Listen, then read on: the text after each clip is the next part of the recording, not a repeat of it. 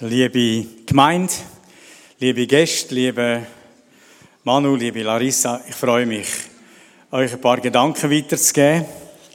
Nicht zuletzt, weil ich einfach immer wieder überzeugt bin davon, dass eine Berufung auf dem und damit auch auf eurem Leben steht, weil du weißt ja, wenn man, wenn man so mit einem Pastor zusammen ist, dann ist das einfach schwierig. Die sind irgendwo Tag und Nacht immer ein bisschen dran. Das ist fast so schlimm wie irgendeinem Herzchirurg. Kannst, kannst einfach nie Nein sagen, wenn irgendwann mal etwas ist, obwohl ich schon weiß, dass man sich abgrenzen muss. Aber ich freue mich sehr, ähm, da ein paar Gedanken weiterzugeben. Und ich habe einen Text ja gewählt aus Römer 1, am ähm, ersten Vers, was der Paulus schrieb. Paulus, ich Paulus, ein Knecht Christi Jesu, berufen zum Apostel, ausgesondert zu predigen das Evangelium Gottes. Und das ist mir so durch den Kopf gegangen, wo ich an dich und an den heutigen Sonntag gedacht habe, die Berufung zum Predigen. Das ist nämlich ganz etwas Eiges. Das ist nicht etwas, wo man in irgendeiner Schule einmal einfach hineinsaugt und nachher hat man ein Winkel am Arm und dann ist man es dann einfach.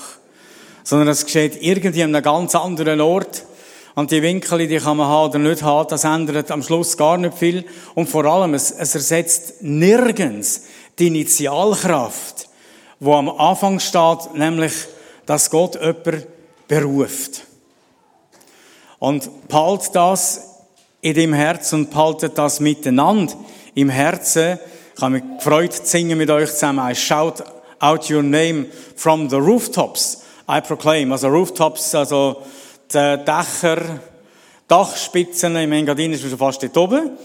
Uh, that I am yours. Ich habe dir schon mal gesagt, ich bin in Celerina groß geworden die ersten Jahre. Ich habe die Scolinien noch dort oben gemacht. Und Bossis sind eigentlich eben Bünder. So viel einmal einfach zu meiner Affinität dort rauf. freue mich sehr, dass ihr dort seid. Freue mich übrigens auch, das erste Mal das sehen, so face to face und hoffe, wir treffen uns irgendwann im Engadin. Es gibt nichts, wo das könnte ersetzen. Und es unterscheidet sich grundsätzlich von jeder denkbaren Anstellung in dieser Welt. Und dazu möchte ich ein paar Sachen sagen. Am Anfang von jedem Glaubensleben steht das Wunder von der Berufung, von dem, dass man gehört hat, dass Gott ruft. Das Vehikel, das kann ganz verschieden sein. Das kann so sein, wie das zur Zeit war, wo Jesus in der Welt war, wo er einfach gesagt hat, folgt mir nach. Ich habe mich als Teenie schon gewundert, was die eigentlich studiert haben, dass sie ihre Netz und Schiff und Vater und alles KLA haben und das Business dazu und einfach ihm nachgelaufen sind. Wie hat das echt tönt, wenn Jesus gesagt hat, folg du mir nach? Ich denke an einen Paulus, dem Jesus einfach in den Weg gestanden ist und gesagt hat, ich bitte im Fall der, wo du verfolgst. Nur einfach, falls es noch nicht gewusst ist, hätte ich mich mal vorstellen bei dir. Das hat er nicht gesucht. Der Luther schreibt, er schnaubte noch mit Morden gegen die Gemeinde. Und dann ist er einfach hineingestanden. Der David Wilkerson hat irgend in einer Zeitschrift umgeblättert und dann ist ihm ein Bild aufgefallen von diesen Gangs dort in New York im Gericht. Und der Geist Gottes hat zu ihm geredet und hat gesagt, du musst mit denen jetzt etwas anfangen. Und dann hat er ja seine berühmte TV-Set Verkaufsstory, und er sagt, Herr, wenn ich meinen Fernseher wegkriege, werde ich aber beten. Das war vor, vorgängig, dann fange ich an beten. Und, äh, und ich glaube, irgendwo innerhalb von der letzten Minute hat jemand angeschaut und gesagt, ich kauf's. Weil er ist schon froh gewesen, dass er es nicht verkaufen muss. Und dann ist es klar gewesen, er angefangen beten. Und weil er Gott hat versucht, hat er durch eine Zeitschrift zu ihm geredet und gesagt, du musst auf New York. Und wer die, wer die Story kennt, oder Flieh, kleiner Flieh und alles, was dazugehört, Kreuz und Messerheld, dann weiss, wie das jemand ausgesehen hat. Und das ist eine wahre Geschichte. Und am Anfang steht die simple Tatsache, dass Gott irgendwann ins Leben einsteht und sagt, hallo, da bin ich. Und es gibt keinen Ersatz dafür. Und es gibt auch nichts anderes, was nachher treibt. Aber das treibt unheimlich gut. Und dafür bin ich ein Zeugnis. Alles hat seinen Anfang darin, dass Gott sich offenbart, redet, ruft. Und dann sind wir herausgefordert, die Stimme zu hören. Und wenn es unsere Türen klopft, ist die Frage an jeden Mensch, egal wo er steckt und ist, ob es da ist, oder ob es mit dem Benji in Asien ist, oder wo auch immer, oder eben im Engadin, ist einfach eine Frage, willst du hören, willst du hören und willst du auftun? Und dazu gibt es keine Erklärungen. Dazu gibt es nur, es fängt an zwischen Gott und dir. Das war noch nie anders. Gewesen. Gott taucht auf und sagt, hey, Noah, bauen wir eine Arche. Da hat es keine Bücher gegeben, da hat es kein Google gegeben, da hat es überhaupt nichts gegeben, wo wir schauen können. Entweder hat Gott wirklich geredet und nachher hat er ihm Details von dem, von dem Schiff angegeben. Das Spezielle. Ähm, oder gang, Abraham, gang und opfere deinen Sohn.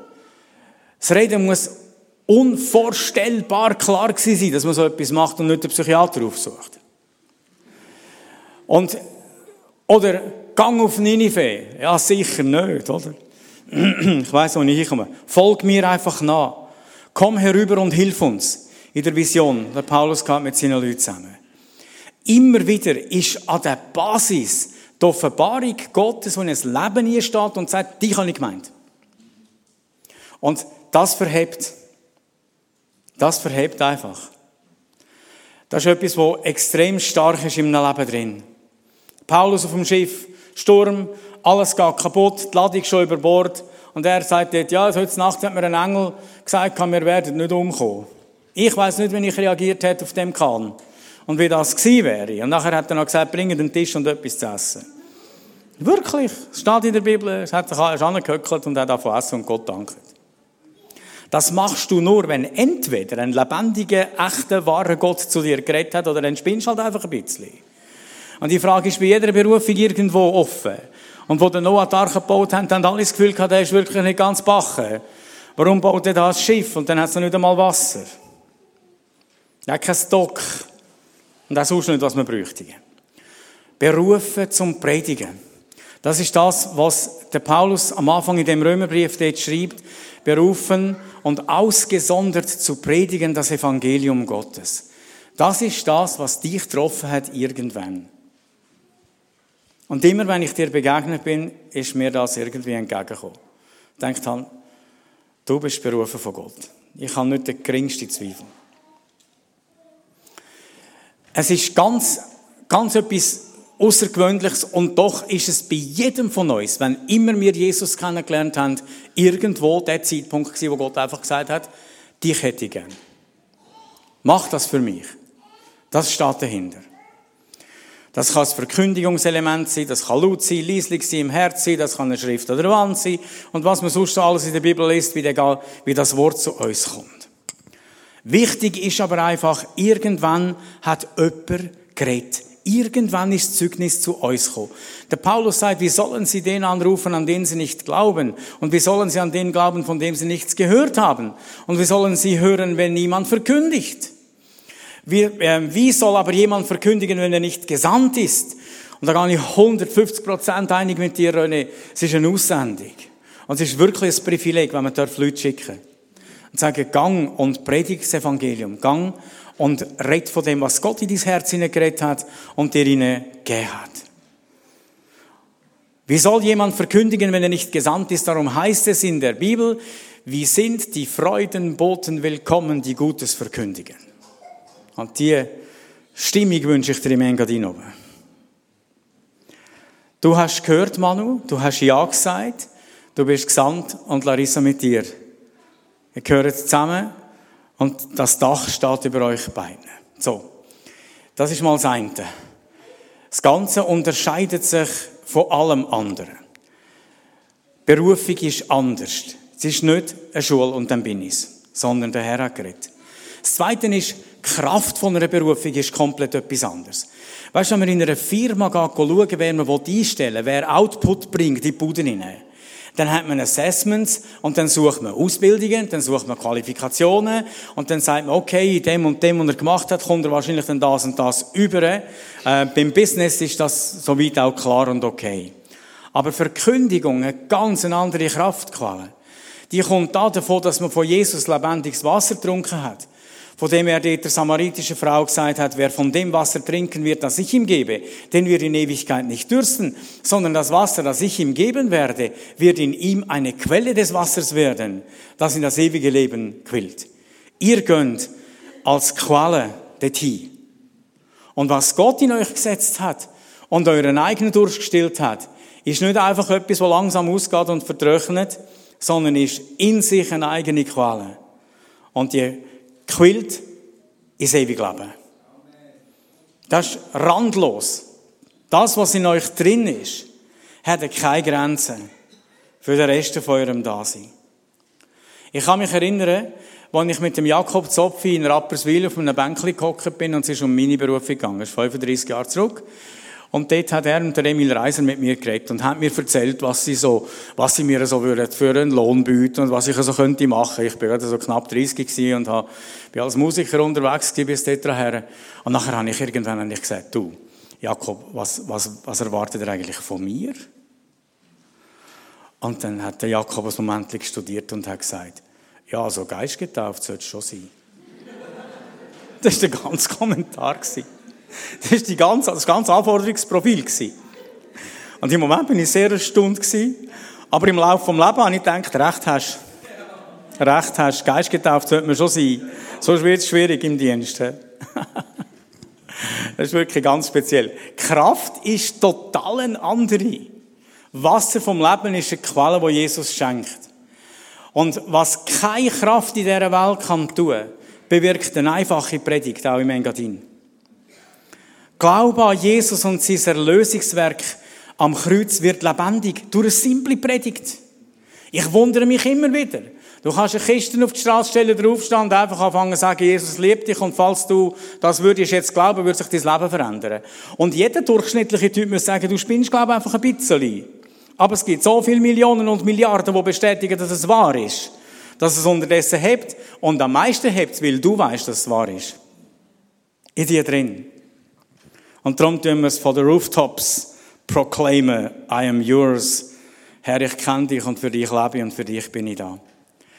Das ist wirklich etwas Grossartiges. Menschen kommen zum Glauben und du pflanzt Qualen dort oben.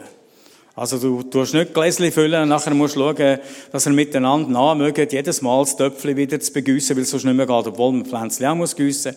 Aber im Letzten schafft Gott eine neue Qual in jedem Einzelnen drin.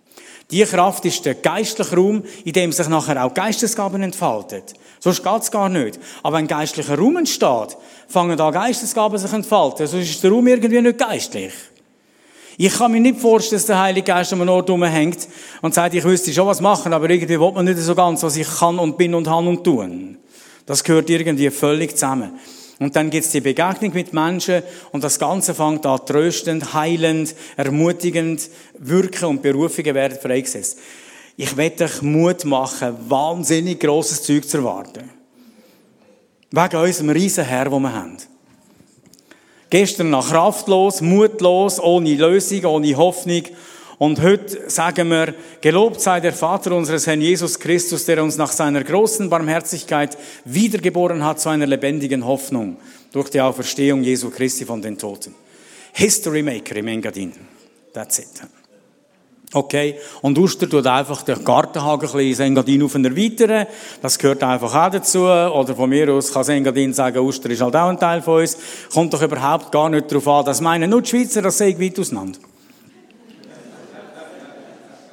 Es unterscheidet sich grundsätzlich von allem. Die Kraft ist eine andere.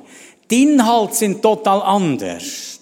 Es gibt keinen Businessplan für das. Es gibt keine Gewinnmaximierungen. Es geht nicht um irgendwelche Innovationen. Und schon gar nicht darum, ob ich recht habe oder nicht. Sondern, wenn Jesus geredet hat, heißt er tat seinen Mund auf und lehrte sie und sprach, selig sind, die da geistlich arm sind, zum Beispiel. Oder die da Leid tragen. Selig sind die Sanftmütigen. Gang, erzähl das mal am WEF. Man müsste es vielleicht. Selig sind, die da hungert und dürsten nach Gerechtigkeit. Aber nicht, dass die selber Recht haben, sondern dass Gottes Gerechtigkeit sich durchsetzt. Selig sind die Barmherzigen, selig sind die reinen Herzen sind und so weiter. Ich könnte jetzt weiterfahren. Ich will nur sagen, der Inhalt von einer geistlichen Berufung unterscheidet sich völlig von dem, was die Welt treibt und macht und voranbringt. Ihr seid Salz der Erde, ihr seid Licht der Welt. Der Inhalt von einer Berufung zum Dienst ist dir, dass mir Barmherzigkeit und Vergebung und Gnade verkündet in einer Welt, wo all die drei Sachen nicht allzu fest kennt. Und ich wollte das gar nicht irgendwie despektierlich sagen. Ich bin sehr dankbar, wirklich bis zinnerst für jede Organisation, ob die, egal wohin sie gehört, wo Barmherzigkeit übt und den Menschen ihrer Not begegnet und Linderung bringt. Ich stehe hinter all dem, was dort gemacht wird. Und äh, ich denke, je, wenn man selber wirklich bis zum Hals im Dreck und im Elend und im Krieg oder irgendwo steckt, ist man froh um jeden Hauch, der einem entgegenkommt und kann helfen und kann sagen, ich, ich hätte noch etwas, um dir etwas zu lieb zu tun oder ich hätte noch eine Decke oder was immer denn ein Mensch in seinem Elend braucht. Ich habe ähm, im Verlauf der letzten Woche den Kurt Johansen getroffen von Sat7, von einer grossen Satelliten-TV-Arbeit, ähm, in den muslimischen Ländern arbeitet, in Ägypten, in den arabischen Ländern. Und dann hat er mir nur unter anderem berichtet und hat gesagt, es sind, sind ja im letzten Sommer sind 80 Killen niederbrannt worden in Ägypten. 80 Stück. Niemand hat sich gewehrt. Das haben wir einfach zur Kenntnis genommen. Ah ja, es sind 80 Killen. Dann hat mir einen Film gezeigt. Wenn wir Zeit hätten, hätte ich es auch noch gezeigt, aber ihr könnt das selber downloaden auf, auf äh, Sat 7, wo junge Leute ähm, einen, äh, einen Film gedreht haben und und Lieder singen und eine Botschaft verbreitet äh, in diesen Ruinen von diesen niederbrannten Kirchen. Zum sagen, wir haben euch gern und wir vergeben euch und wir suchen Frieden und wir brauchen keine Rache. Es haut dich vom Stuhl, wenn du das anschaust. Junge Leute, bombastische Stimmen, absolut von Gott bewegt, nachdem er die Hütten abgebrannt hat. Ich weiß nicht, was wir da in den Ruinen würden machen heute, wenn alles boswillig abgebrannt worden wäre. Nicht durch einen blöden Brand, sondern aktiv, vernichtet, zerstört. Aber wir haben eine Botschaft, die ist inhaltlich so komplett anders als alles andere. Und all das hat seinen Start am Tag, wo Gott gesagt hat, dich hätte ich gern. Dich wette ich. Hat mich wirklich berührt. Übrigens hat Satz 7 bereits zweimal einen Golden Award für die beste Verfilmung bekommen, und zwar bei säkularen Sender, wohlverstanden.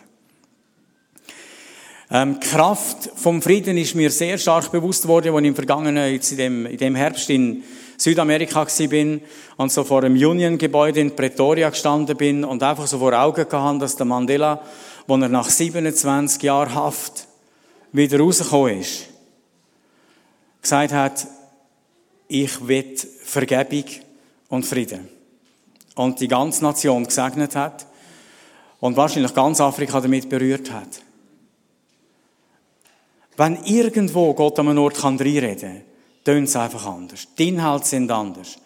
Und sie sind nur möglich, weil eine andere Kraft pulst. Es unterscheidet sich. Die Kundschaft, die man hat, ist auch ganz anders. Lieber Manu, das muss ich dir schon auch sagen. Die Problematik liegt darin, dass wir in unserem Business Kunden sollten lieben. Verstehst du, Business kann ich machen mit irgendjemandem, den ich überhaupt nicht mag. Hauptsache ist er insolvent und kauft mein Produkt. Aber wenn man predigt, dann sollte man die anvertrauten Leute gerne haben und umsorgen, unabhängig davon, ob das Produkt kaufen oder nicht.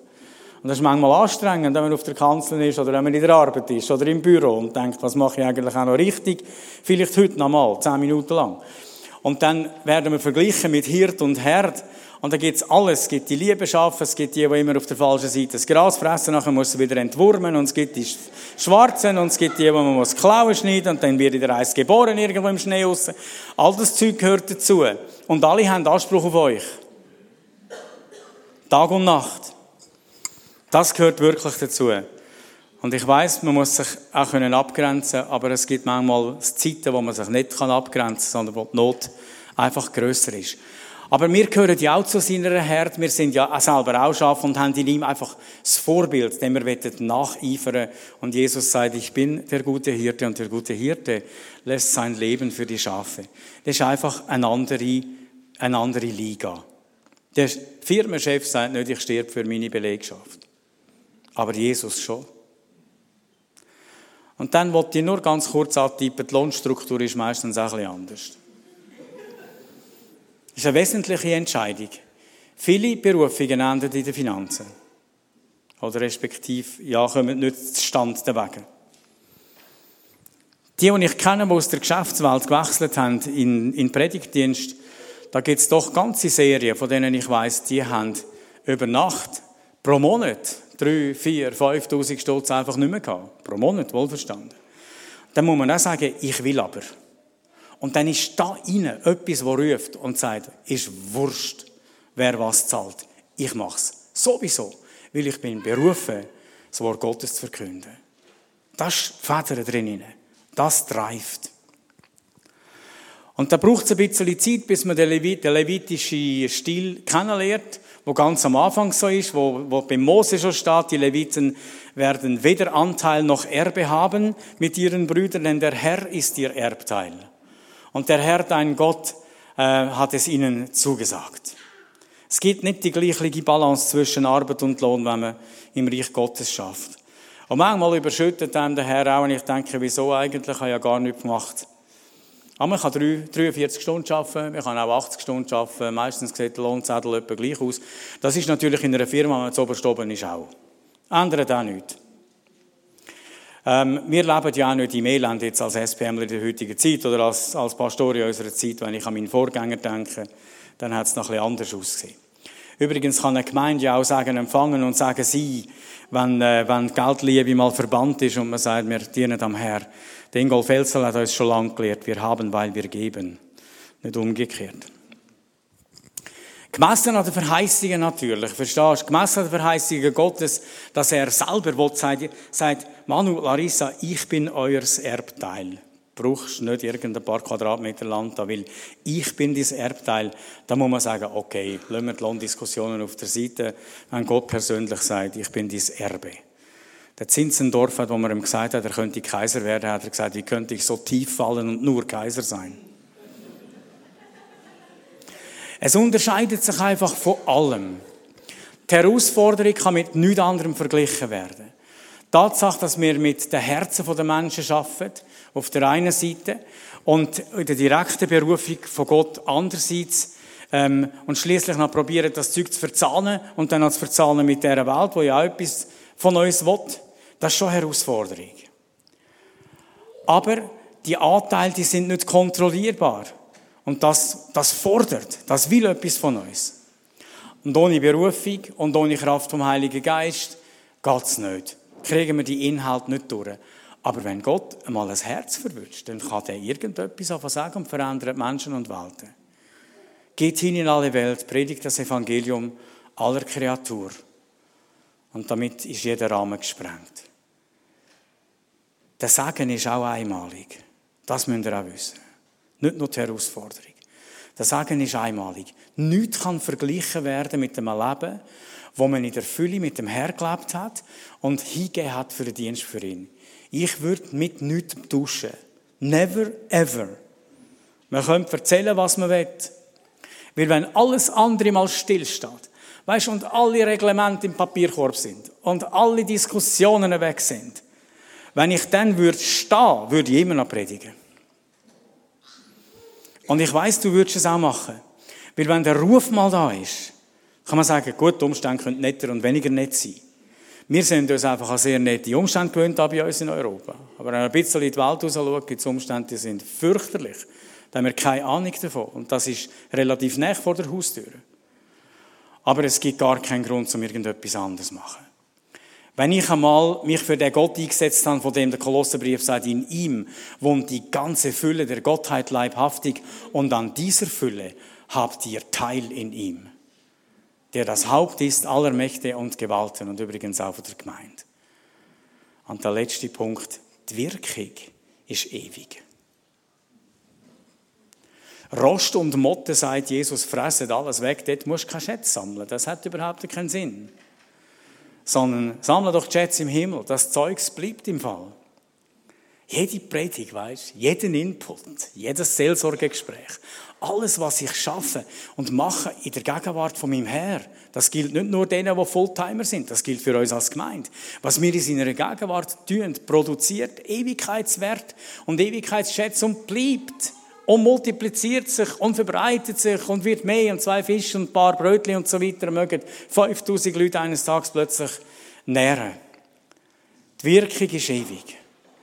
Wenn es mal Ostern nicht mehr gibt und Wedischwil nicht mehr gibt und man euch vergessen hat, mich und der René auch, sogar der Edwin nicht mehr bekannt ist, wenn wir alle mal nicht mehr sind und nicht mehr, nicht mehr da sind, dann ist ganz sicher, dass, äh, dass die Wirkung von dem, was wir gewirkt haben, im Namen Jesu bleibt.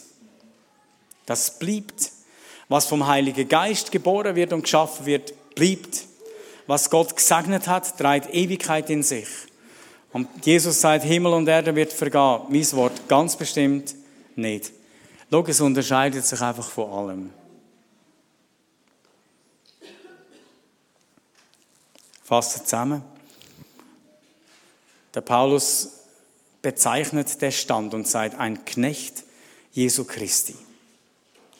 Bondslave im Englischen, also einer, der wirklich angebunden ist, jemand, der am Herr gehört.